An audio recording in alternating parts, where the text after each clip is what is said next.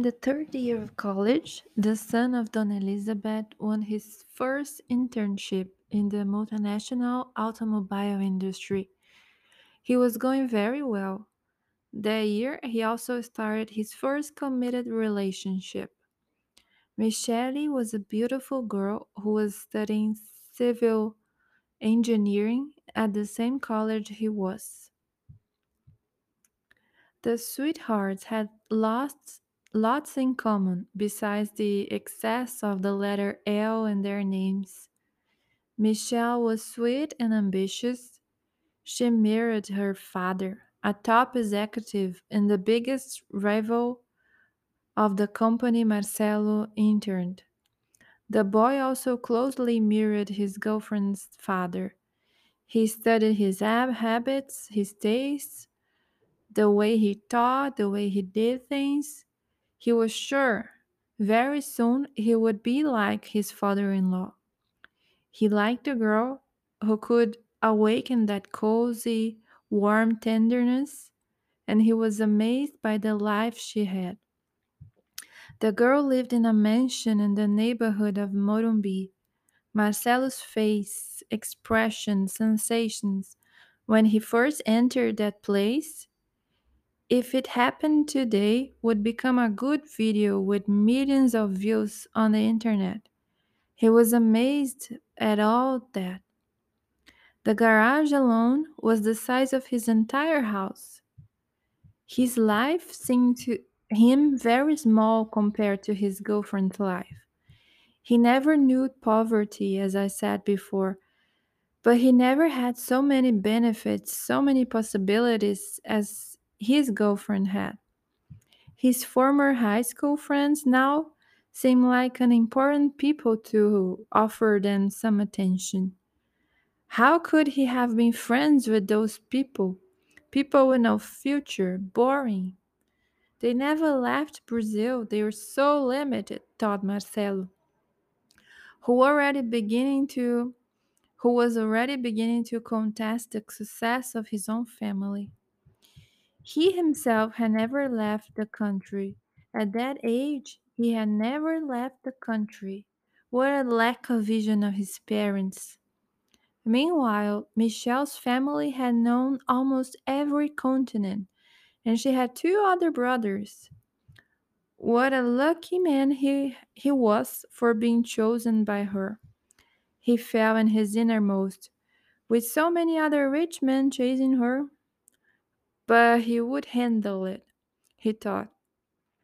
as he tried to stifle the oppressive stings of envy and pain of insecurity in his chest. Oh, do you really think she likes you? Get real. You'll be soon kicked in the butt. You're useless, Marcelo. He looked at himself in the mirror and somehow tried to ignore the annoying voice. He wanted to be with his girlfriend right away. He remembered how good it, it felt when both were lying down and she hugged him. So much he needed that embrace that seemed to involve his him entirely, body and soul. He could stay calm. It was his favorite drug at the time. Michelle, two years younger than Marcelo, five three feet high, with light hair and eyes, wanted to grow by her own effort.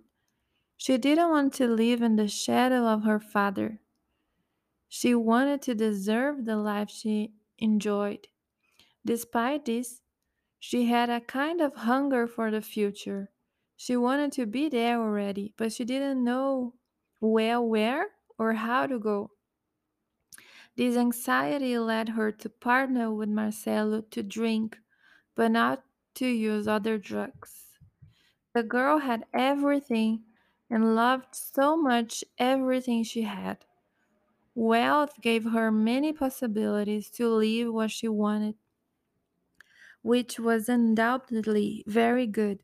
A lot of culture, a lot of possibilities, a lot of education, a lot of art, A lot of travel, a lot of clothes, a lot of fun. She was a friend of money, this portal of pos- possibilities, but a certain melancholy visited her at times, with a constant no anxiety. She learned early on that she couldn't throw the responsibility for happiness on money alone. Marcelo was her first love. She loved to spend hours looking at his beautiful brown eyes. She knew by heart all the patterns on her sweetheart's iris. They formed a beautiful couple, as friends said. Marcelo even listened to me a little when he was with her. Good times. Almost two years later, Afonso, Marcelo's father father in law, had also become his boss.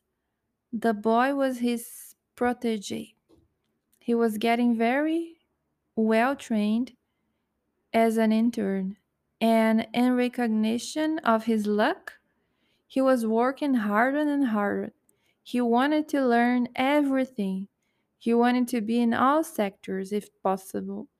To be a good boss, he thought, he would have to know deeply the work he would manage. Marcelo's dedication pleased Afonso, who had promised him a job at the end of college. While things were getting better with his father in law, the same wasn't true about his girlfriend. Quarrels over jealousy have become constant. Michelle couldn't stand it anymore. She loved her boyfriend, but he had he was crossing all boundaries. Marcelo surrounded the poor girl more and more. He wanted to know all of her steps, where she was, with whom she was, why she was. That kind of demand that mis- and mistrust drives off any love. He felt as if Michelle was a part of him, an external one, but that belonged to him. If she thinks she's going to play me a fool, she's very wrong, said the slave of his own mind. He was involved in dense energy, wine. It was a mixture of hatred with self pity. He disliked his girlfriend's co worker. They were exchanging funny messages on the computer, and Marcelo saw something that didn't exist. After all, when someone commits to a partner, when you love, you can only be happy and laugh with this person. When close to everyone else, especially men, the girlfriend has to be the most unfortunate person in the world. If loving meant turning the life of the loved one into a sea of suffering, Marcelo loved a lot at the time.